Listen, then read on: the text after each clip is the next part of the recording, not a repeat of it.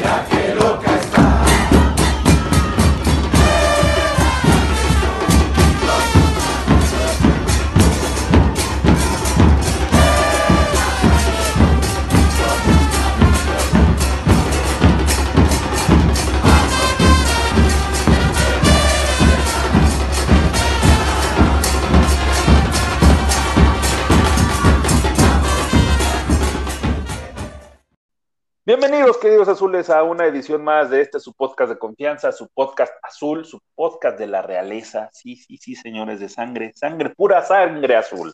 Bienvenidos y estamos en la cuarta temporada ya. Muy felices eh, de saludarles, pero también un poco, eh, no sé, incómodos de lo que sucedió el partido pasado contra Monterrey. Eh, tenemos mucho que platicar sobre ese partido, también sobre el tema Paul Fernández, se vienen las eliminatorias, el tenis, la NFL, el campeonato de los charros, eh, más cosas para ver el fin de semana, pero ah, hasta me cansé. Y antes de pasar a estos temas, le doy la bienvenida a mi colega, mi amigo, a mi hermano del alma, mi querido Vox, ¿cómo estás? ¿Qué tal, Nick? ¿Qué tal, querido auditorio? Pues, como dices, ¿no? Un poco desilusionados por el resultado, pero fíjate que a, a diferencia de la gran mayoría, eh, me está gustando el funcionamiento del equipo de Juan Reynoso, me está gustando lo que está haciendo Juan, y pues entraremos a desmenuzarlo más a detalle en unos minutitos. Si te parece, pues de una vez, como ves ya calientito el tema, pues vámonos. Vámonos, Rikis, porque la verdad es que el partido pasado de, de Monterrey contra el Cruz Azul lo vimos bastante, como dices, a mí me encantó el primer tiempo, el planteamiento fue maniatar a, Monterrey, que si bien tuvo más llegadas y más remates al arco, digo, fue 6 contra 5, ¿no? Tampoco es que sea tan amplia la diferencia, pero sí me pareció que, que, que a pesar de que es un equipo que se va conjuntando, todos los refuerzos y que tienen muy poco tiempo de, tra de, trabajar juntos, parece como si jugaran de toda la vida ahí, ¿no? Sabían dónde estaba este, los refuerzos que nos que, trajeron de los mexicanos Uriel Antuna. Sí, la verdad que muy bien, ¿no? Este, eh, eso ya lo sabíamos. Este, Charlie viene jugando un fútbol excelso. Anton, Antuna este, también ha estado relativamente bien. Creo que este sí fue su mejor partido. A mí, este, de inicio, lo que me sigue sorprendiendo, pues es lo de Rivero en la banda izquierda. El Reynoso que conocíamos de las rotaciones parece que ya no está rotando tanto, ¿no? Si te fijas, sí, si te fijas, prácticamente solo ha cambiado un jugador, ¿no? Y de hecho, si no me equivoco, en esta alineación regresó a la, a la alineación del primer partido, por, por decirlo de alguna manera, ¿no? El, el partido contra Cholos. Juárez, Cholos, perdón, Cholos, sí, pues inicia, ju inicia justo con, con este Cuco Angulo de, de, centro delantero, después cambia en Juárez eh, metiendo al Quick y después ahora regresa al Cuco, ¿no? O sea, es la misma alineación que salió en, en fecha 1, si no me equivoco. Y eh, yo sí pensaba que ya iba a ir Mayorga y, Santi de, de, titulares. Sin embargo, pues Santi nos demostró por qué todavía no lo tiene tan contemplado, ¿no? Que creo que, que es eso. Eh, después de ahí, los cambios, los dichosos cambios que todo el mundo recrimina hoy a Reynoso, pues creo que eran los cambios que venía haciendo y que viene haciendo desde la temporada del campeonato y que le dieron 12 triunfos seguidos, ¿no? Si no me equivoco, 11 o 12, la verdad ya no lo tengo tan fresco, pero que en ese momento todo el mundo lo alabábamos y ahora todo el mundo lo está reventando. Yo creo que más que, ajá, yo creo que más que los cambios y decir, este técnico ratonero y no sé qué tantas estupideces he escuchado en, en redes sociales, este, pues es los jugadores los que fallan, ¿no? Eh, los cambios lamentablemente se hacen con, con, los jugadores que hoy día se tienen, ¿no? Dejando entrar a, a, un este a un Quick, a un Shaggy, este, el mismo Bebote lo decimos, ¿no? Pues entró desconcentrado, aunque también era una de las actitudes que tanto la, aplaudimos en la liguilla del título, el ser tan canchero, pues ahora le costó caro, ¿no? Sí, finalmente yo creo que esas eh, voces que se alzan en contra de la actitud de, Juan Reynoso, me parece que es más por el, sentimiento, porque yo creo que también este, es, una realidad, de que se pudo haber goleado desde antes, ¿no? Este, o sea, tenías un 2-0, se vino todo al carajo después de los cambios, ¿no? Salieron este, prácticamente los dos laterales y ahí fue donde, donde se vino todo para abajo, todo se derrumbó en ese partido, como decía Emanuel, pero este, finalmente es lo que, lo que, deja.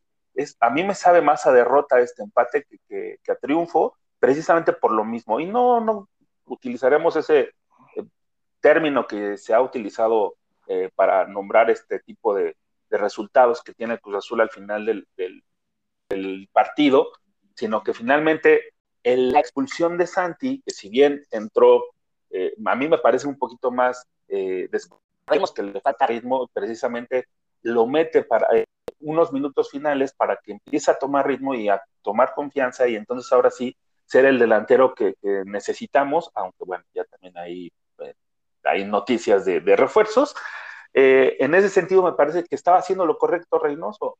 El problema es de que sí se viene atrás muy rápido, como siempre lo hemos mencionado en este espacio, ¿no? Sí, pero si te fijas, los goles cayeron en, tiempo de compensación, ¿eh? O sea, no es que Monterrey nos estuvo acechando y Corona tuvo grandes atajadas, ¿no? O sea, la verdad el, el, cielo se te viene encima justo después de la expulsión, que si no me equivoco es al 87, 88, y aún así no fueron grandes llegadas.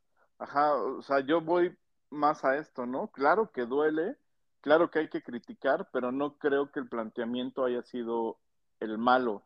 Eh, para mí la ejecución de los jugadores o los jugadores per se fue lo que dejó mucho que desear, ¿no? Porque te apuesto que si hubiéramos seguido con 11 Santi nos hace expulsar, lo ganamos tranquilamente, el 2-0 si quieres, pero tranquilamente.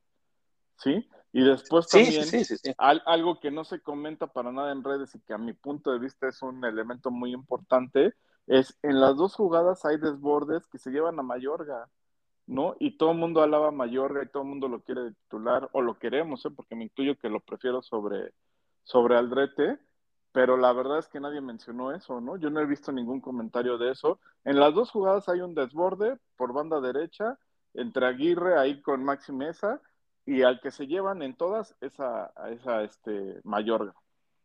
Ya después viene el centro, después viene lo del Cata, que sabemos también que siempre es uno de los targets y que obviamente pues sí le ganan el, el balón, pero yo por eso eh, reitero que es una cuestión más de los jugadores, ¿no? Un partido donde vas ganando 2-0 y estás en tiempo de compensación, no te lo pueden sacar. Y de verdad, eso de que me disculpe, pero eh, no es culpa del técnico. ¿Sí? Sí, pero finalmente insistimos también en el, en el funcionamiento de, de, echarte para atrás cuando tienes dos. Estoy de acuerdo en eso. Tal vez sí es la actitud de Reynoso, pero es lo que también hemos criticado reiteradamente aquí, ¿no? Cuando ves a un equipo que está en ritmo, este, atacando de manera frecuente, déjalo que siga jugando así, no le muevas nada y trata de, anotar el tercero y tal vez con esa ventaja así echarte para atrás y contragolpear y, y hacer lo que hace, hace Reynoso con su línea de cinco, ¿no? Yo creo que esa es la crítica más fuerte hacia ese sistema, ¿no? Sin, sin embargo, también comparto lo tuyo que, que mencionas, ¿eh? Los jugadores son los que dejan ir el partido porque finalmente es una ventaja de dos goles, no es una ventaja de un gol, sino dos goles que te dejas, que te dejas eh, anotar en qué te gusta, qué fue eh, los goles de Monterrey, aparte de que fue en tiempo de compensación, pero fue una diferencia de cinco minutos, güey. O sea, cinco minutos perdiste o empataste el partido. Exactamente, y ese es, ese es mi punto, además de que esta misma táctica fue la que nos dio el título, ¿eh? O sea, eso es lo que no podemos olvidar, esa misma táctica de cambiar a línea de cinco. El problema... A mí no me, gusta decirle ratonero, me gusta decir es un planteamiento acorde a las circunstancias del partido, y muchas veces lo hicimos con el 1-0 y le salió, ¿no? Con 2-0 era más que obvio que lo iba a hacer, para mí era más que obvio, ¿no? Y en el minuto 87 con dos, este, con 10 contra 10, o sea, con la expulsión pues para mí era obvísimo que iba a tratar de, de, este, de darle prioridad al esquema defensivo que atacar, ¿no? O sea, y otra vez, también el rival cuenta, ¿no? El rival que va abajo 2-0, Ah, claro. obviamente, se te, obviamente se te va a ir encima y tú tienes que ajustar para que ese, esa venida encima del rival eh, no te cause daño. Entonces yo creo que pues, es, es de obvio que tienes que cambiar tu planteamiento cuando el rival se te echa para arriba, ¿no? Sí, el tema es está de que ya se, la ya se la saben, así como decimos, ya se la saben y ya saben que Reynoso uno o dos goles en tal minuto igual iba a cambiar a línea de cinco. Entonces, ese es el problema y es la gran molestia, ¿no? Yo este, no la comparto tan, tan fuertemente o no creo que Reynoso sea el gran problema, eh, pero sí es parte de, ¿no? Porque estuvo ahí, él fue el que puso a sus jugadores. También hay que mencionar el tema de que la plantilla está corta, ¿no? El Quick Mendoza a mí me parece que debe de ser un Exacto, tercer, o- el último cambio, güey. El último cambio que debe de aparecer. O no debería ser Martínez no es No, no, de- no debería ser ni cambio, de verdad. El Quick Mendoza no Exacto. debería de entrar ni de cambio. Debería ser un jugador ahí que si se te lesiona alguien, pues tengas para completar la plantilla, pero no debería ser un cambio. o de regular. CONCACAF, ¿no? O de CONCACAF, como bien lo dices. Pero no debe ser alguien que entre, ¿no? Porque se le vio falta de oficio. Eh, en ese último contragolpe también que tanto lo critican, pues no, no, no juega a la ocasión Montoya, ¿no? De, de, de esconder el balón, de ta, ta, ta. O sea, ese tipo de aportes, creo que De ahora colmillo. Ajá, de colmillo nos están pesando, ¿no? Y el que sí quiso sacar el colmillo, pero se pasó de rosca, fue Santiago, ¿no? Porque otra vez, además ya te sabes, o sea, yo creo que ahí lo más importante es que ya te sabías amonestado, ¿no? Si ya te sabías amonestado, pues ya no lo pongas ahí en, en, en este, en juego, ¿no? La Y hacer esas labores. Exactamente, por eso, o sea, estaba bien. Si no hubiera tenido amarilla, pues todo el mundo le hubiéramos aplaudido. Ah, sí, se ganó la amarilla y hay unos segundos, ¿no? Pero ya se sabía amonestado, pues corría el riesgo de que pasara lo que pasó, por más que haya sido quisquilloso el árbitro, ¿no? Entonces creo que son esos, y yo por eso sí pongo más el peso en los jugadores. Reynoso, yo estoy seguro que lo va a hacer todas las veces. La diferencia, cuando empecemos a, a ganar todos esos, va a ser por los jugadores, porque ya llegó un Luis Abraham, porque este cuate del Mayorga ya va a estar más trabajado. Supongo que, o sea, Reynoso por algo lo trajo, le gusta mucho, pero hay que ver por qué se lo llevaron tan fácil las dos veces, ¿no? Oye, y también Este- por algo no lo pone de titular. Por algo no lo ha puesto de titular, a lo mejor físicamente todavía no anda bien, ¿no? Este, Sí. puede ser ahí una de las razones. Y, y no es lo mismo cuando tires la línea de tres ya con este Abraham, que es uno de los nuevos refuerzos, a, a este, a otra vez tener que contar con, con Aldrete ahí en la línea de tres, ¿no? Oye, y aún así, ejem- Y aún así vamos en primer lugar de la tabla, güey.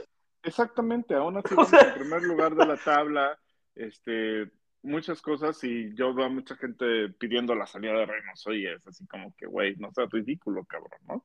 Es el, es el técnico que nos dio la novena, nos tiene en primer lugar, invictos. Sí, se perdió, el- o sea, se empató el partido porque tienes un sentimiento de derrota, pero ni siquiera se perdió, se empató Exacto. este, pero somos super líderes, invictos, eh, otra vez. No, no sé qué, este, qué más quiere la gente. O sea, prefieren a un piojo que échate para adelante, sí, pero pierdes los partidos, no ganas nada. La verdad, no. ¿eh? Pa- Para mí, no. Y ahí está la, la diferencia, ¿no? Porque Tigres eh, va en onceavo lugar y tiene una Sí. plantilla inmensa, ¿no? Yo creo que Sí, es un equipo más completo que Cruz Azul en este momento, no hasta que lleguen los refuerzos, en ese momento yo creo que se emparejan, y aún así el piojo que se ha aventado para adelante, digo, sí es más espectacular y todo lo que quieras, pero este, me parece que Cruz Azul sí tenía como para aventarse un 3 o un 4 y regresarse, eh, regresarle a Monterrey las que nos ha eh, hecho en partidos recientes, güey. Entonces, ese yo creo que es el sentimiento de decir, chin, lo teníamos y dejamos vivos a los pinches piporros. Yo creo que es más por ese lado. Sí, concuerdo, pero otra vez es, es por el lado de los jugadores, ¿no? Y los cambios, pues no hay más, no hay más a quién meter, ¿no? Y otra vez no sabemos, Charlie ha sido un cambio recurrente porque no sabemos si le da el fondo para los 90 minutos, ¿no? Este, otra vez, si tú te fijas, todos los cambios han sido casi los mismos. Ahora al que tuvo que sacrificar me parece es a Rivero y un poco Escobar, pero fueron por temas físicos, o sea, los tipos ya no podían seguir en la cancha. Entonces, ¿a quién metías por ellos, no? Y Otero pidiendo titularidad a gritos, güey, que, que me está gustando mucho la actitud de, de- Otero. Y otro que se vio muy bien y que se vio el equipo muy bajo cuando salió fue Escobar, ¿no? Sí, por eso te digo, pero al final esos dos cambios, por lo menos el de Escobar y el de Rivero, para mí son por temas físicos. Y súmale lo de Charlie y Antuna, que también debe de haber algo por ahí, porque todos los partidos, ninguno los ha terminado, ¿no? Entonces yo creo que sí hay un tema físico donde no los quiere fundir, ¿no? No, no quiere que acaben este, escupiendo el hígado, ¿no? Entonces... Yo creo que terminan escupiendo el hígado de todas maneras, pero ya no tan extremo. Sí, sí, pero ah, o sea, acordemos que son jugadores que prácticamente se incorporaron eh, durante los entrenamientos de la jornada 1, ¿no? O sea, no es, no es como que hicieran la pretemporada con el equipo. O sea, todas esas cosas son a veces... sí, son factores ahí que, pesan, suman y todo eso. Entonces, si tú te fijas otra vez, Charlie y Antuna en todos los partidos los ha sacado, en todos, no ha habido ninguno que no. Y otra vez Escobar y Rivero, pues en este partido en particular se veía que ya no podían continuar físicamente, ¿no? Los saca porque ya no estaban físicamente, además de que había sido un partido pues con condiciones climatológicas adversas, ¿no? Estaba la lluvia, el frío, la chingada, ¿no? Entonces no, no está fácil jugar así. Para ellos yo creo que, y Reynoso dijo 2-0, pues ah, medianamente lo controlamos. Y le iba a salir si no es por la expulsión otra vez, ¿no? Sí, una, una pena, pero finalmente, este, pues nada que reclamar ya, pues estamos este, liderando el, torneo, estamos en primer lugar, empatado en Atlas, pero con diferencia eh, de un gol a favor. Y, van a decir algunos que, ay, pues vamos, echa tres, o sea, no presumas eso, que menciono que las Chivas van en noveno, el América va en, el número 14, no ni siquiera un punto como Mazatlán y San Luis. Entonces, al final se vuelven relevantes para la clasificación. ¿eh? A mí me está gustando mucho el primer tiempo. Eh, no tengo queja alguna, me encantó ver a ese Cruz Azul alegre, de bien, a buen ritmo, eh, los refuerzos, y bueno, también el gol fue una circunstancia que le pegan las nalgas a Antuna y después este, mata el balón con las nalgas, o sea, nunca había visto ese, ese, esa tan depurada de, un jugador de fútbol, güey. Entonces, este, a raíz de eso, pues ya el, Cruz toma ventaja de esa y, aplica esa, eh, ese dominio que tuvo durante el primer tiempo y me parece que lo hicieron bien. Digo, para mí me gusta mucho el equipo, a pesar de este pequeño tropiezo que podría ser eso nada más. ¿eh? Esperemos que así sea, mijo. Y pues mientras, vámonos a una cancioncita ya para entrar en ambiente del partido Órale. que toca con la selección. Eh, vamos a escuchar algo de Bob Marley and the Wailers y esta rola emblemática que se llama Three Little Birds.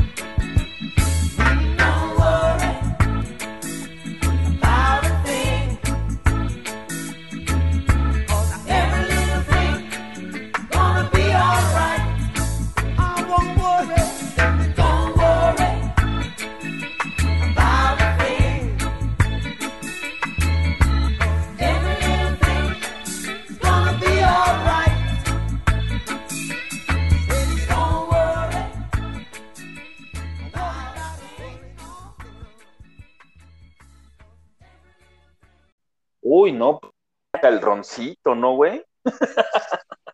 Ya se Digo, antoja, ese- ya se antoja. Ay, cómo no, mira, me dio sed de la mal.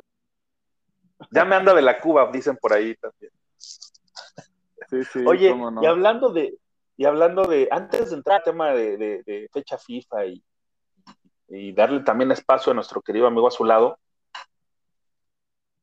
rapidísimo, es más, un minuto nos vamos a llevar en este tema. Paul Fernández no tenía razón en mentarle a la madre. Pues sí, parece que todo indica que sí, ¿no? A- Hay, hay que conocer las circunstancias de ambos lados, pero al final del día tampoco se me hace un mal negocio para Cruz Azul. El tema yo creo que es precisamente que, que te deja un poco mal parado ahorita en esa posición, ¿no? Eso es, eso es, es que confiaste en tu jugador, le diste un, un permiso especial para que atendiera asuntos personales y este, no sabemos, tampoco sabemos todo el contexto, ¿no? Pero pues este, tampoco se han eh, aclarado esas, esas formas, ¿no? Como si fue el mismo Paul Fernández el que buscó a Boca Juniors, o si fue Riquelme el que buscó a Paul Fernández para seducirlo, o, o cómo estuvo, no sabemos. Pero el chiste es de que la estancia eh, de, en Buenos Aires de Paul Fernández se aprovechó para arreglarse con Boca Juniors y sí, vamos a tener un beneficio económico, pero este, mi lágrima rueda en este momento por mi mejilla porque no vamos a ver ese medio campo con Lira y con Charlie Rodríguez. sí, sí, es, eso es lo que más duele, creo yo. Las circunstancias, no sé, ¿eh? O sea, normalmente el jugador no es el que negocia con, con ningún equipo, ¿no? Ni con Cruz Azul, ni con Boca, ni con nadie, ¿no? Son los representantes, que en este caso, si no estoy mal informado, es el, papá- el mismo papá de Paul Fernández. Entonces, para mí lo del dichoso viaje no tiene nada que ver, ¿no? O sea, más bien es como que el problema que yo entiendo, pues es la lejanía de, sus, su esposa. Y como dicen, pues todos hemos sido mandilones en alguna parte de nuestras vidas y sabes que lo que te diga tu mujer es al final lo que vas a hacer, ¿no? Entonces, un, Está criticando a Paul, sino se le está criticando la forma en cómo hizo las cosas. Era mejor decir, oye, ¿sabes qué? Que si, que, que si quiero acá, pues órale, ¿no? No te esperas hasta el final y decir, ah, ¿qué crees? Por cierto, Eso es lo que pesa, no ¿no? tanto este, el- las circunstancias Pero- per se pero- por pero eso- toma la decisión a- para irse a Buenos lo- Aires. Eso es a lo que voy, que yo, o sea, yo creo que Paul nunca habló ni con Cruz Azul, ni con Boca, ni con nada. O sea, hablan los representantes y los representantes son los mismos que hablaron con Cruz Azul y dijeron, hicieron. Yo te he puesto que Paul ni se metió para nada, ¿no? O sea, obviamente las cosas sí pasan con una bala hasta cierto punto del jugador, pero el jugador obviamente dice, o sea, oye, yo tengo una esposa y mi esposa dice, güey, me quiero, ya no puedo vivir aquí en México, necesito irme a vivir a, a mi país. Este, y, al, y a Paul le dice, no, ya hay una oportunidad de que regreses, pues obviamente va a decir, sí, güey, trata de negociarlo, ¿no? Es, ese es mi Ahí está, pero entonces ¿no? Paul sí, Paul sí estuvo, este, sí tenía conocimiento, pero en fin, Ah, por supuesto. ahí están las formas, conocimiento ahí están las sí, formas. Conocimiento sí. no eran las correctas, o sea, él no tomó la mejor decisión y me refiero también al tema de, no nada más de, de- sino este, del respeto a, a tus compañeros, a tu técnico, a, a absolutamente a todo, ¿no? Habla más la situación como se, se hizo Paul Fernández de él que, que en sí la, la, la decisión que toma. Ahí están, ahí están. De acuerdo, nada más de acuerdo, de acuerdo. así, y, ¿no? y, y mejor no hablemos de gente indeseable y pues, siga- sigamos la, este, la página, ¿no? Otra vez, a, a mí lo que me duele realmente, pues es el, no, no es tanto las formas, no es tanto que se vaya, que la chinga, sino que nos deja cojos en esa posición, ¿no? Y es algo que, que, este, que debemos analizar. Realmente hoy día solo tenemos tres mediocampistas casi casi y el comodín Rivero, ¿no? Entonces, Bueno, Rivero puede jugar hasta de portero, güey, no manches. Sí, sí, pero realmente estamos, o sea, estamos muy cortos, muy, Muy corto. Sí. Cuando realmente antes se decía, oye, por cada posición tenemos dos jugadores y este, y más o menos lo cumples en cada, en cada parte, menos en el medio campo, ¿no? En el medio campo yo no quiero saber si expulsan un día a uno de los tres o, o si se lesiona a alguien, ¿qué vamos a hacer? Porque no hay para dónde recurrir y eso es lo que a mí me, me preocupa además, ¿no? O sea, otra vez solo está la, la que ha venido siendo titular los tres partidos, que es Charlie, Lira y Vaca, y tienes ahí de comodina Rivero que te puede jugar en esa zona sin, sin ningún problema. Por ahí está el, el denominado Chaquito Jiménez, que no es el hijo de, del Chaco, pero se llama igual Cristian Jiménez, jugador de sub-20, pero que juega de contención, o sea, más bien sería el sustituto de Lira, ¿no? Y esperemos que a Lira no le pase nada y sea titular todos los partidos, ¿no? Yo le, más le rezo una siempre a las piernitas de Lira para que no se lesione nunca, nunca. Exacto, y además estamos hablando de jugadores que el único que medio sabe qué hacer con el balón y tampoco es que sea gran constructor es Charlie Rodríguez, más bien te diría que es un gran pasador, pero no, no, este, no retiene la pelota, no ta, ta, ta, ta. Entonces también eh, el, la forma de juego está supeditada a las condiciones de los jugadores que tenemos hoy día y no tenemos ningún jugador que construya juego, entonces es muy difícil pedirle a este Cruz Azul que tenga la, la posesión de la pelota, ¿no? Bueno, ahí tenemos un poco a Otero, ¿no? Que él sí puede ser 10, pero tampoco es que sea este, excelso en esa labor, ¿no?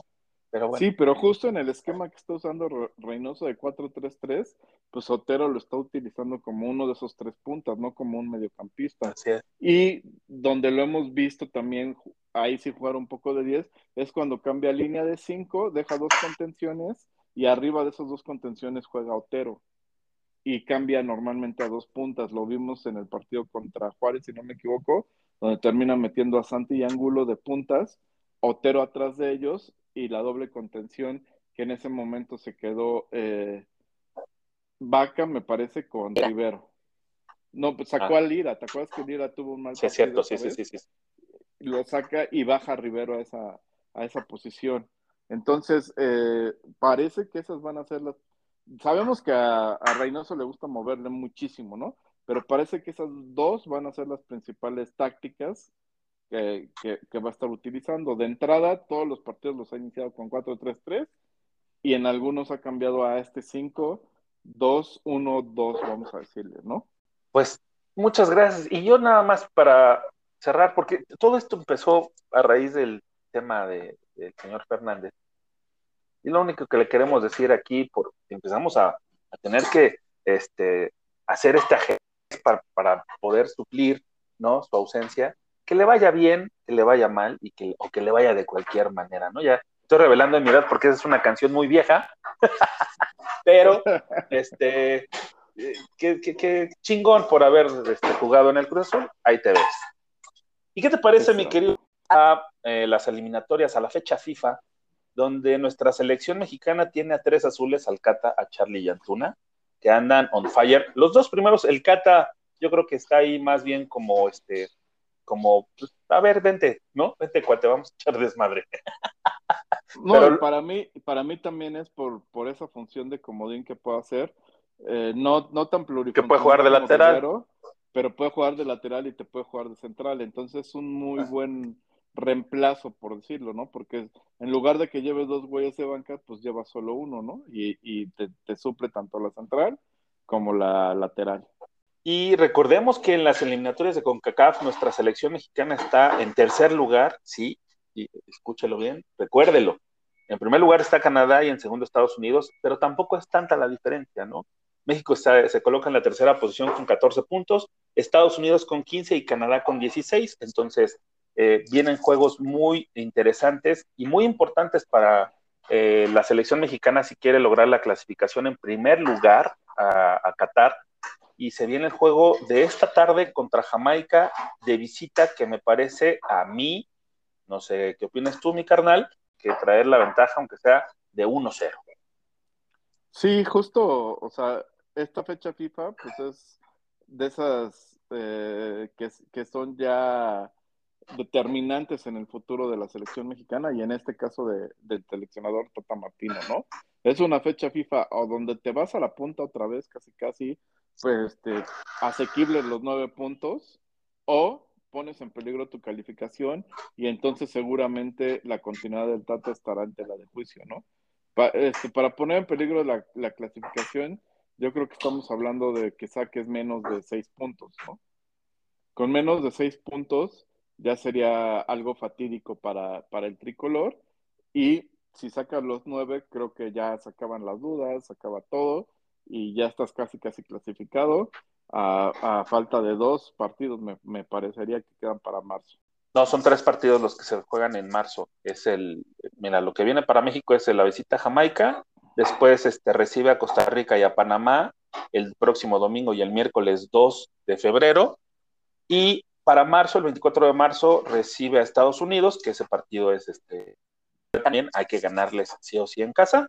Honduras eh, recibe a México, bueno, México visita a Honduras, y después México vuelve al Estadio Azteca para recibir al Salvador. En esta, en esta fecha FIFA, si te parece, eh, nuestro querido Azulado tiene una pequeña cápsula donde nos explica un poquito más sobre este show con CACAF y todas estas vicisitudes. ¿Te parece si lo escuchamos?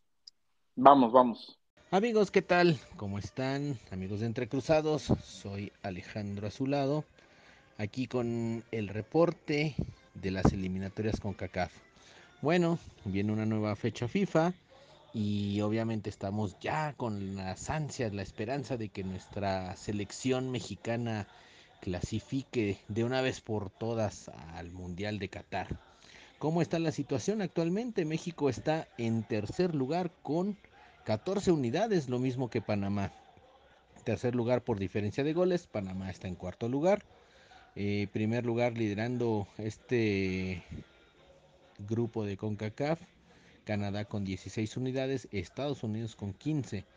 Y bueno, esta fecha nos depara eh, jueves a las 6 de la tarde, hora de México, la visita del tricolor a tierras jamaicanas. Canadá visita a la complicada Honduras y Estados Unidos recibe a Salvador. Parece que ahí Estados Unidos lleva las de ganar. Eh, Costa Rica va a recibir a Panamá. El día domingo Canadá recibe a Estados Unidos.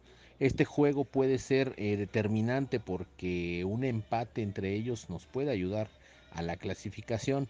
México recibe a Costa Rica, Panamá recibe a Jamaica y Honduras va contra El Salvador. Después, el 2 de febrero, vamos a, cerrar esta fecha con El Salvador recibiendo a Canadá. Ojalá y también por ahí El Salvador nos haga un flaco favor. México recibe a Panamá, que también, bueno, esperemos obtener ese triunfo en el Estadio Azteca. Jamaica recibe a El Salvador. No, perdón, ese, ese me equivoqué, ese es de la fecha entrante. Estados Unidos recibe a Honduras y Jamaica recibe a Costa Rica. Entonces, como podemos ver, hay ahí enfrentamientos interesantes porque México va a recibir en estas tres eh, fechas de eliminatoria, recibe a Panamá, entonces por ahí podemos eh, quitarnos de encima esa sombra del cuarto lugar y bueno, con Canadá enfrentando a Estados Unidos, eh, podemos tener también la oportunidad de trepar hasta el segundo lugar, ¿no? Y obviamente que la calificación dependa directamente de la actuación de la selección mexicana. Así es que vamos a ver qué es lo que sucede. Esperemos que ya por fin se sacudan todos esos fantasmas que han estado presentes. Y bueno, vamos a ver qué nos depara esto. Así que vamos equipo tricolor, vamos, vamos, vamos, que sí se puede. Y así las cosas, mi querido Azulado, así las cosas. Ojalá y esta tarde la selección allá en Kingston, además de, de echarse un buen churro y un buen roncito, nos traiga también este, pues una victoria para tranquilizar el clima que se ha eh, pesado demasiado eh, alrededor de la selección mexicana por las malas actuaciones que ha tenido, hay que decirlo, eh, al mando del Tata Martino, ¿no? Y ya encarrerado, mijo, como, como este, estamos en estas, fecha FIFA, ¿qué te parece si, si escuchamos a nuestro querido a su lado que nos tiene una, una un pequeño resumen de las eliminatorias también de Conmebol y regresamos para platicar la telate. Vamos. Bueno, amigos de Entre Cruzados, vamos ahora a ver cuál es el acontecer en las eliminatorias de Conmebol. Ahora, tristemente, pues ya eh, nuestra selección Yorugua eh, seguirá con Cabecita, pero Cabecita ya no está con nosotros. Lo extrañamos. Gracias por todo, señor Don Cabecita, pero pues el show debe continuar. Vamos a ver cómo está esto. Primero que nada, recordar las posiciones. Brasil con 35 puntos, Argentina con 29, prácticamente están en el Mundial. Ecuador con 23, después siguen empatados en cuarto y quinto Colombia, Perú con 17, mejor diferencia de goles de los colombianos. y de ahí para abajo ya están todos fuera, al menos que en estas eliminatorias algo cambie en esta fecha FIFA. Chile, Uruguay con 16 unidades cada uno, después siguen Bolivia en octavo lugar con 15 puntos, Paraguay con 13 y al final ya en el fondo de la tabla Venezuela con únicamente 7 unidades prácticamente están eh, eliminados. Eh, Conmebol va a tener únicamente dos, eh, dos fechas en esta, valga la redundancia, en esta fecha FIFA, va a haber únicamente dos jornadas, empezando por el Ecuador que recibe a Brasil, eh, después Paraguay-Uruguay, aquí una oportunidad para los uruguayos de escalar peldaños. Chile, que mudó este juego de su capital hacia el norte, va a recibir a la selección argentina a las 18:15 este jueves. Colombia recibe a Perú, aquí sí se van a dar hasta con la cubeta por este pelear el posible repechaje o bueno, mejor dicho, salir de ese repechaje. Y por último, Venezuela-Bolivia. Aquí Bolivia puede escalar posiciones, entonces vamos a ver qué les depara ahí este tanto a uruguayos como como chilenos. Pudiera ser que escalen posiciones. Después, la siguiente jornada, Bolivia recibe a Chile, Uruguay, que ahí cuenta con algo de fortuna porque recibe a Venezuela, Argentina se va a encargar de Colombia, entonces este juego también va a estar que arde porque Colombia está peleando zafar del repechaje y entrar de manera directa. Brasil recibe a Paraguay, aquí no, no debería haber mayor problema para los brasileños. Y por último, Perú recibiendo Ecuador, ¿no? En un clásico sudamericano y obviamente también peleándose eh, palmo a palmo el repechaje. Entonces vamos a ver qué es lo que nos depara. Eh, a mi gusto, Uruguay tiene oportunidades de, de, de, remontar posiciones, Perú también, y bueno, este, al parecer para mí, los chilenos son los que van a, a salir eh, perdedores en esta, en esta eliminatoria, pero veremos qué pasa. Y sí, las cosas en Conmebol se ponen reinteresantes porque aparte, ay no manches, Brasil ya nadie lo alcanza, ¿no? Eso tenemos ya este, claridad de que Brasil está en Qatar y sin ningún problema. Tal parece que Argentina es el segundo en este en Sudamérica, pero lo que es la parte baja del noveno al tercer lugar está, híjole, buenísimo. Bueno, ya podemos decir que tiene un medio, medio pie porque tiene 23 puntos y está en cuarto Colombia con 17, igual que Perú, Chile con 16, Uruguay con 16, Bolivia con 15 y Paraguay 13. O sea, el único que sí podemos decir que gracias por participar es Venezuela. Pero de ahí en fuera, todos los juegos están intensos. Sí, prácticamente pues se van a jugar la vida, como tú dices, sobre todo las, las selecciones que mencionaste del cuarto, quinto, sexto, séptimo, a mí me parece que ahí es donde está la verdadera lucha, aunque si bien Bolivia y Paraguay todavía tienen ciertas esperanzas, vamos a decir que están compitiendo cuatro por un boleto y medio, si no me equivoco, ¿no? Porque da cuatro más uno, ¿no? Sí, está con Mebol. Entonces, eh, ahí se pueden venir grandes, grandes partidos porque eh, pues se van a jugar el todo por el todo, ¿no? Tanto Colombia como Perú, como Chile, como Uruguay eh, quieren ese boleto y hasta el medio, ¿no? Porque el medio todavía representa la oportunidad de ir al, al Mundial. Pues sí, este, la verdad es que está reintenso y se vienen juegos muy interesantes. Muchas gracias a nuestro querido Azulado, que también vamos a continuar con él en el siguiente segmento. ¿Y qué te parece si nos vamos con una cancioncita, otra más? Digo, ya para seguir con este ambiente carnavalero. Esto es lo más nuevo de The Weeknd, que recién salidito tendrá unos menos un mes fácil. Es Sacrifice y regresamos para platicar un poquito más sobre otros deportes.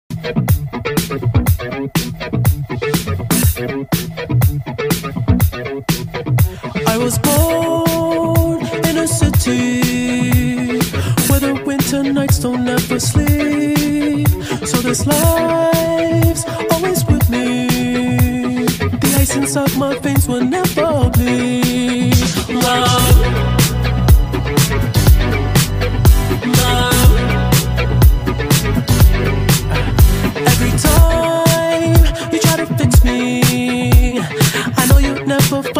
missing piece. When you cry and say you miss me, I'll you that I'll never leave. But always sacrifice.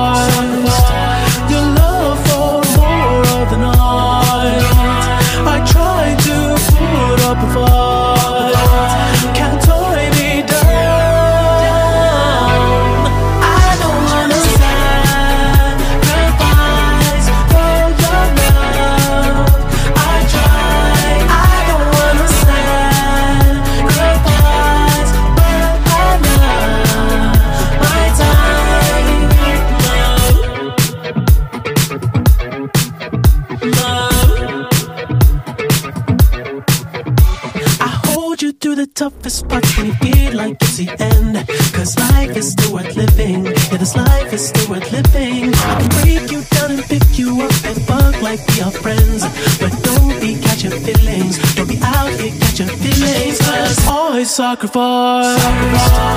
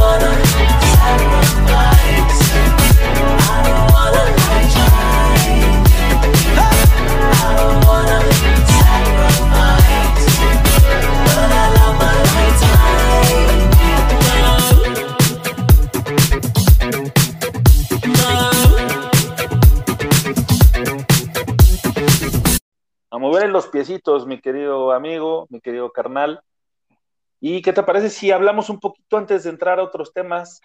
Bueno, ese también es otro tema, ¿no? Pero este, del Australian Open que está, ah, está buenísimo. Sí, ¿Tú lo has visto? falla ¿Has la- visto partidos?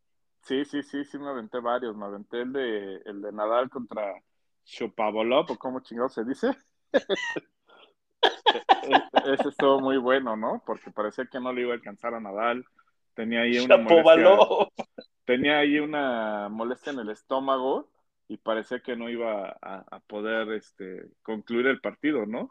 Empieza ganando los dos sets a cero, después vienen como estas molestias estomacales, pierde el tercer set, pierde el cuarto set, y pues ya la verdad se veía muy cansado y sobre todo con una cara de, no, de que ya no podía, sin embargo se termina levantando y, dándole la vuelta ahí en un quinto set que queda para el recuerdo. y que queda en modo bestia, o sea, entró en modo bestia Nadal a pesar de todas las eh, situaciones que comentas y se lleva el partido a un Denis Chapovalov bastante, eh, bueno, fue una revelación bastante interesante al plantarle ese juego a, a Nadal en una superficie que no es la, la fuerte de Nadal, pero que Nadal ahorita es el favorito para llevarse, el favorito sentimental, ¿no? Eh, para llevarse este trofeo y en cinco sets se fueron. Eh, raro porque Nadal venía arrasando y este, lo mismo Tsitsipas, ¿no? Con Fritz que tuvo un juegazo que fue este, un toma y daca. Los números así lo dicen y los sets así lo dicen y la verdad fue un juego increíble. A mí me gusta mucho el estilo de Tsitsipas. Eh, Fritz es 6-4, después Tsitsipas se la regresa 6-4, después Fritz otra vez con un 6-4. Tsitsipas el, el cuarto set se lo lleva por 6-3 y al final Tsitsipas le vuelve a recetar con un 6-4 bastante, bastante entretenido ese, ese partido. Y Sí. eh, lo que sí nos, nos queda eh, claro es, no sé si tú eres fan, pero a mí Medvedev, No, no, la verdad que no. Yo, o sea, si soy fan de alguien es de Nadal, sé que ya no está en sus mejores épocas, este, pero pues tiene una gran oportunidad ahora y en, y en Roland Garros de alzarse como el mayor ganador de Grand Slams, ¿no? Eso creo que es lo que sería increíble para ya dar un, un cerrojazo de oro a la, a la carrera del toro Nadal. Y, y, como bien dijiste de los otros partidos, pues creo que Medvedev sí la sufre bastante también con, con este tenista Félix, eh, el canadiense, y que, eh, pues, de hecho tiene un max point en contra, ¿no? Se lo logra quitar y después en el quinto set ya, ya lo, lo termina Medvedev. Y en el otro partido que decías de Tsitsipas, pues la verdad, derrota sin mayor problema a Sinner, ¿no? Era un, era un partido que yo esperaba más, que pensaba que iba a estar más reñido, y pues la verdad Sinner no le dio ni, ni tantita batalla. Y en el rival de Nadal, que es este Berretini, también se va a cinco sets, ¿no? Con, con, el este, francés. Con el francés, Monfils, justo. Y este, entonces eh, esperamos una batalla muy buena el día de hoy, ¿no? O sea, va a ser otra noche de desvelo. A ver a qué hora termina el partido de Nadal y a ver a qué hora empieza el de MPD. Sí, seguro se van a ir a, a, está jugando bastante bien. En la clasificación él está eh, colocado como el séptimo del, del, ranking y Nadal en sexto. Entonces, por esos números se espera que sea muy parejo, pero sabemos que Berretini también sabe cómo jugarle a Nadal. Y Nadal, a mí me parece que, insisto, es el favorito de sentimental, porque el favorito en sí, por la posición del ranking, es Medvedev, pero yo sí espero que la final sea Tsitsipas contra Rafa Nadal para tener un partido entretenido y no un güey tan seco como el ruso, güey, porque Daniel es así como muy seco, ¿no? No, no tiene como, como X, un, es un güey X, se te olvida a los dos minutos de haberlo conocido, güey. No, y aparte su, su chiste de, de Djokovic, güey, qué pedo, ¿no? O sea, totalmente fuera de lugar, así. Pues por todo eso y mucho más, ojalá y que sea Tsitsipas y Rafa Nadal para que tengamos una final eh, de masculina bastante, bastante interesante. Y, eh, y, y, los que no lo han visto, pues que hoy se preparen para el desvelo, ¿no? O sea, creo que vale toda la pena. El de Nadal va a empezar por ahí de las nueve, ¿no? Nueve y media, sí, juega, empiezan a la, empieza a las nueve y media el de Nadal y el de Tsitsipas contra Medvedev, ese sí, este, si quieren se lo pueden ahorrar porque es a las dos y media de la mañana. La neta no lo voy a ver. dos y media de la mañana, no, no, mejor este, me aviento la repetición que luego en las eh, sacan de estos partidos que son este, transmitidos tan tarde, ¿no? Entonces, este, esperemos eh, despertar con la noticia de que Tsitsipas le ganó a lo Paco Medvedev y que eh, disfrutar hoy por la tarde, hoy por la noche, ese partido de Rafa Nadal contra Berretini. Berretini, ¿no? Entonces, este, ¿qué te parece, mi querido carnal, si vamos también a hablar de, o mejor dicho, a dejar que el azulado nos hable un poquito de, de esta Liga del Pacífico que ganaron los charros de Jalisco, señor. Venga, Dai. Amigos, pues con esta música de nuestro queridísimo Jorge Negrete, festejamos y felicitamos a los charros de Jalisco, flamantes campeones de la Liga Mexicana del Pacífico y obviamente representantes por nuestro país de la Serie del Caribe. Eh, trepidante serie la que tuvieron ante los tomateros de Culiacán, donde se quedaron con el campeonato eh, cuatro juegos contra tres, lleno de polémicas, pero a final de cuentas campeones. Y ahora a representar a nuestro queridísimo México, a nuestro amado país en la Serie del Caribe, donde van a participar por parte de Colombia los Caimanes de Barranquilla, los astronautas de Los Santos por parte de Panamá, los criollos de Caguas de, Puerto, Rico, los gigantes de Cibao de República Dominicana, que son los anfitriones en esta serie del Caribe 2022, y los navegantes de, de Magallanes de Venezuela. La cuestión es esta, juegan todos contra todos a partir del viernes 28 de enero, abre México contra República Dominicana. Son seis escuadras, de las cuales van a calificar cuatro para jugar semifinales el miércoles 2 de febrero. Y el jueves 3 de febrero será la semifinal a las 5 de la tarde, hora del centro de México. Los charros van prácticamente con un equipo, eh, un equipo base, algunas eh, algunas incorporaciones, ya que así el formato de, esta serie de campeonato lo permite, donde eh, destacan Manny Barrera, que se presenta por parte de los Tomateros de Culiacán, Nick Strock de los Sultanes de Monterrey y Vilmen Ríos de los Naranjeros de Hermosillo. Eh, también van a tener por ahí a Víctor Mendoza de, ciudad, eh, de los Yaquis de Obregón, Joey Meneses de los Tomateros e Isaac Rodríguez de los Cañeros de los Mochis. Así es que mucha suerte para nuestra escuadra mexicana, que nos otorguen ese décimo campeonato, que se venga aquí a tierras mexicanas. Sí, señor. Y así fue, así fue el campeonato de los Charros de Jalisco, que si bien yo estoy, soy un neófito en el béisbol, nada más le voy a los Charros por, por- porque sí, güey. Era como Porque- la temporada pasada por los mariachis. música. A huevo, sí, ¿no? Y la charreada también.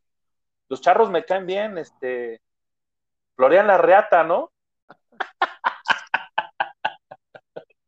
No, pero este, está, está chido que hayan ganado esos güeyes. Este, llevaban mucha ventaja por lo que nos comenta nuestro querido Azulado, que es gran fanático y gran conocedor del béisbol, igual que Tunas.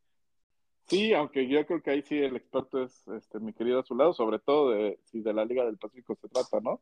Yo nunca la he seguido tan de cerca, veo un poquito más la, la Liga Mexicana de Béisbol y obviamente las grandes ligas. Pero bueno, vamos al, al tema que todo el mundo está esperando de esta sección, ¿no? Que fue el tema de plática de todo, de todo mundo de, de este, de este fin de semana pasado, que es la NFL y los partidos que nos regaló, ¿no? ¿Qué, qué clase de partidos da, la verdad, no? Ni a cuál irle, ¿no? Sí, no, o sea, que, creo que al final, pues sí se decanta un poco por ese Buffalo Kansas City, que, que a mi parecer pasa a ser uno de los partidos históricos, ¿no? Yo, he- yo he estado tratando de investigar si existe o existió algún regreso con 13 segundos, 20 es más, con menos de 30 segundos en el reloj y no lo he encontrado, ¿no? Entonces se vuelve todavía más cabrón eh, ese regreso de Mahomes con 13 segundos, ¿no? Sí, y aparte, este, yo sí sentí muy culero por los Bills porque hicieron un partido que cual- en cualquier otro, en cualquier otro de ronda, de ronda divisional hubiera ganado los Bills sin ningún pedo. Pero la onda es de que este, pues le dieron vida a este Mahomes que, que, qué bruto, ¿no? Yo la verdad lo, lo saboreé mucho, pero también los otros partidos, y más en lo particular el 49ers contra Packers, fue, híjole, sufrido, porque aparte se, se, se empalmó con el Monterrey. Estaba yo con la compu y con la y entonces no sabía qué ver, güey, porque también el Cruz Azul estaba dando un gran espectáculo en el primer tiempo, mientras los 49 le daban la vuelta y se ponían, este, bueno, empataban el partido y luego la patada para ganarlo, no, la neta sí sentí la gloria, güey, me hizo el sábado ese partido, porque ganarle allá eh, a los empacadores, este, mi equipo, que siempre nos dan en la madre, Aaron Rodgers, pobrecito, güey, yo creo que ya, porque nunca la ha podido ganar a mis 49, güey. Sí, la verdad que, pues contra todo pronóstico y a pesar de su coreback, que a mí se me hace bastante malito, terminan ganando basándose el juego en, en un gran juego defensivo y sobre todo de equipos especiales. Como dice, si algo definió este partido, pues fueron los equipos especiales, que al bloquear una patada primero de un intento de gol de campo y después una patada de despeje que terminan convirtiendo en un touchdown, ¿no? Entonces, si vemos prácticamente, le quitan tres a, a, este, a los Packers y suman siete a ellos, ¿no? Entonces, pues ese, ese partido todo lo ganan los equipos especiales de, de San Francisco. Y Garópolo es el Peña Nieto de los corebacks, güey, así que aguado, ¿eh? Es el Lord Garápolo. Sí, por ahí circuló un meme muy bueno, ¿no? De este coreback hace cosas maravillosas, este ta, ta, ta, ta, ta, ah, este está guapo, cabrón. Este está guapo, güey. Oye, pero sí, y, y otra sorpresa increíble, la de los Rams, güey, que fueron a, a Tampa y le ganaron a- en sujeta a Tom Brady, que qué gusto me dio, güey, porque adiós, adiós, nuevo campeón. Va, No va a llegar sorpresa. otro campeón. Yo, yo, yo lo pronostiqué así, ¿eh? Eh, No, para mí no fue tan sorpresa. Creo que traen un gran equipo, una gran defensiva, un gran quarterback. Y pues creo que hasta aquí llegaron los 49, ¿eh? Lo mismo decías de los empacadores, pero bueno, lo que sí es seguro es de que vamos a tener dos finales de campeonato de conferencia, tanto de la americana como de la nacional, muy interesantes, muy entretenidos, ¿no? Los bengalíes también, este, qué gusto me dio que le dieran a los Titans para atrás, o sea, eh, son humildes, un equipo humilde, ha aguantado mucha carrilla, este, eh, mucho tiempo han estado sin, sin, disfrutar estas mieles del éxito, y qué bueno que ahorita lo están logrando y que ya llegaron a la final de conferencia, al menos, ya, yo creo que para ellos ahorita lo demás ya es ganancia, es más, desde la ronda divisional, yo creo, este, nadie daba por favorito a los bengalíes, y sin embargo echaron a los Titans, y ahora se van a enfrentar el próximo domingo a las 2 de la tarde contra los jefes de Kansas City y los 49 van a visitar a los Rams. Y también para esto nuestro querido Azulado tiene una pequeña cápsula. Eh, no sé si quieras comentar algo de estos partidos. Tú, eh, pronóstico, por ejemplo, mi querido Bob. Sí, pro, pronósticos, vámonos rápido con, para mí es Rams Kansas y gana el Super Bowl Kansas. Rams Kansas, o sea, los jefes repiten como hace dos años. Así es. Ay, no, pues yo me tengo que ir por este. Digo, los Rams me caen chido, güey, porque aparte, este. Me gusta mucho su uniforme. no, me caen chido, está, está bueno, pero mis 49 tienen que llegar otra vez, este, como hace dos años. Y eh, fíjate que ahí sí estoy muy. Ay, no sé, cabrón, porque sí me gustaría vengarme otra vez de los jefes, pero enfrentar un Bengalíes 49 que hace rato no se da, también estaría buenísimo. Así que me voy por los bengalíes 49 para el Super Bowl. No sé qué opine nuestro querido Azulado. Vamos a escucharlo, ¿te late? Venga. Cuarto segmento, los playoffs de la NFL. Bueno amigos, ¿qué podemos decir este fin de semana? Nos volvimos completamente locos, locos de la emoción de este tan hermoso deporte que es el fútbol americano y específicamente la NFL. No recuerdo y ustedes eh, me podrán explicar, me podrán decir mejor, pero yo no recuerdo unos playoffs tan emocionantes.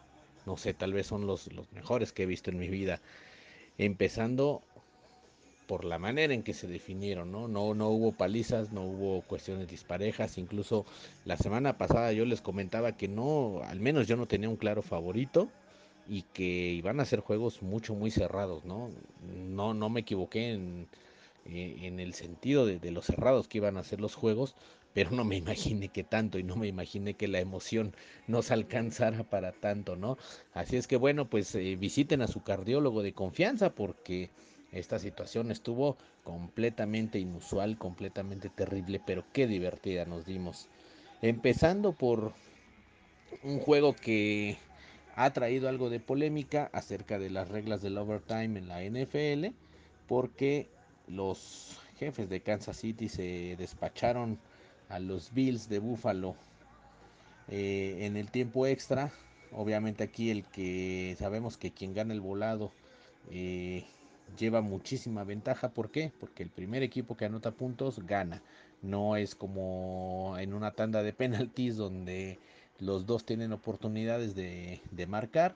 Simplemente el primero es el que se lleva el triunfo, ¿no?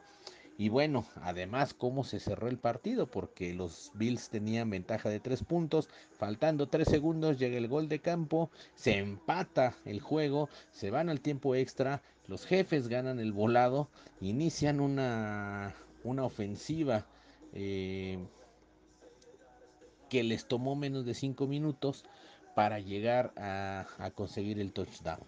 Así que de esta manera, tristemente, eh, los Bills no llegaron tan lejos, pero pues enfrente tenían unos poderosos jefes, ¿no? Que llevan ya algunos años de, hacer bastante bien las cosas. Pero como las emociones no paran, también eh, los bengalíes de Cincinnati se despacharon a, a, Tennessee al son de 16 por 9, faltando 4 segundos en el reloj. Una, una patada, eh, gol de campo. Y bueno, avanzan estos bengalíes que han, han sido una grata sorpresa eh, esta temporada. Y bueno, esto por parte de la americana. ¿Qué fue lo que sucedió en la nacional? Pues en la nacional simple y sencillamente los Packers se metieron al Lambeau Field y sacando la experiencia igual faltando 4 segundos en el reloj, marcan su gol de campo para vencer a los Packers por 13 puntos a 10. Enorme juego, una temperatura horrible. Lambeau Field, como siempre, el público haciendo sentir la localía, pero desafortunadamente no les alcanzó. Así es que bye bye a los Packers. Y los Rams también este, se chutaron a, a, a los que estaban considerados favoritos, a los Bucks de Tampa Bay. Y bueno, pues se dan este igual cuatro segundos. Este yo creo que va a ser como el club de los cuatro segundos, porque faltando cuatro segundos en el reloj, hacen el gol de campo para anotar 30 puntotes y, de, eh, y dejar a los Bucks con 27. Así es que, pues, ¿qué podemos decir? No hay más que decir. ¿Por qué? Pues porque estamos aquí reponiéndonos apenas, estamos malos del corazón, estamos saliendo del COVID y, y las emociones no, no, no, nos permiten recuperarnos del todo, ¿no?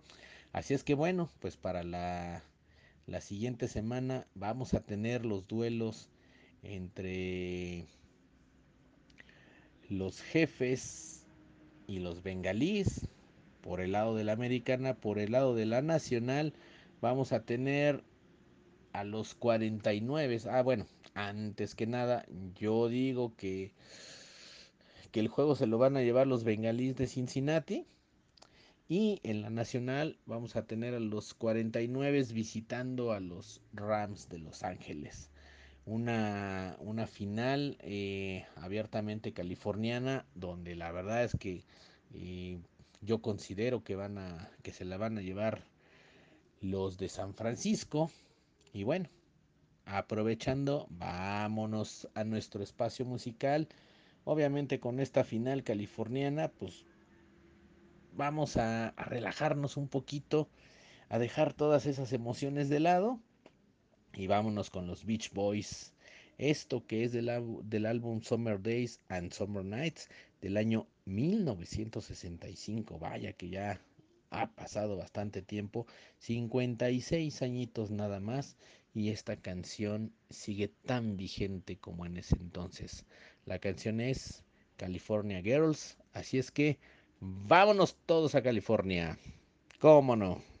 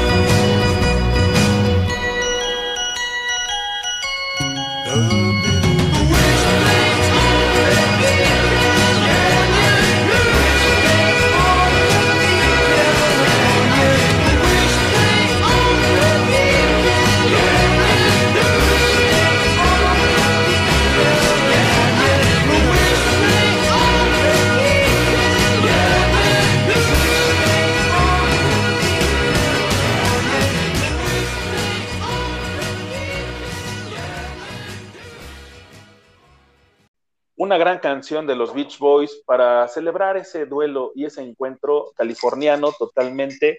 San Francisco Rams, que gana el mejor, mis 49. Y, este, y esperemos que sea un gran partido como los que vivimos la semana pasada, ¿no?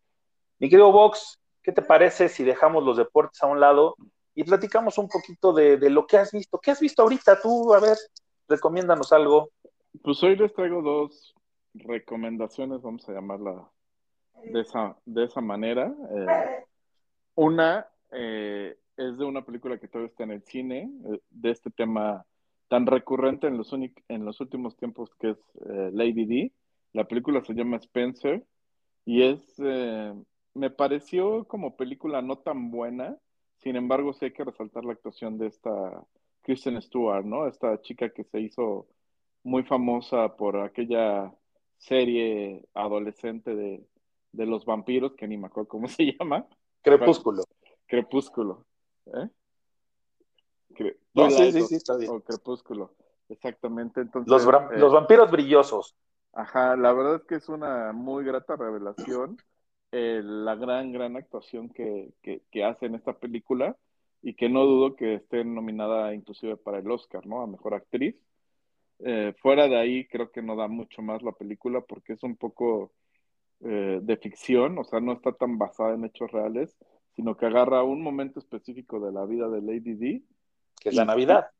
y se, ajá, que es la Navidad justo de, no me acuerdo qué año, pero es cuando se entera supuestamente que, que el príncipe Carlos pues andaba ahí ya con un fuerte romance con su con su novia de, de antaño, ¿no? Que es con Camila. la que- Camila Parker. ajá, con la que se termina casando y entonces empieza pues como a, a tener muchas alucinaciones dentro de la película y pues todo eso es como una especie de viajezote de lo que pasa por la mente de Lady D en esos momentos, ¿no? Otra vez no es, no es, no es algo que está pegado a la realidad, sino es más bien una ficción basada en un momento real, vamos a decirlo, pero que de ahí se desenvuelve totalmente en la ficción. Sí, Y no es un tema que, no es una, no es una historia que, que le sucedió a la princesa Diana, sino que fue este, pre- pensada por este eh, director Pablo Larra- Larraín, que, este, que, que dirige muy bien a Kristen Stewart. Pero yo sí creo, güey, que ya victimizaron mucho a Lady Di. Ya, ole. Ya, tú, ya la este, viste tú. Sí, ya, sí. Está, y actúa increíble la pinche vieja. O sea, te la compro. O sea, llega un momento en que sí dices, pinche reina, ¿no? O sí te metes mucho, o hace que te metas mucho en la película.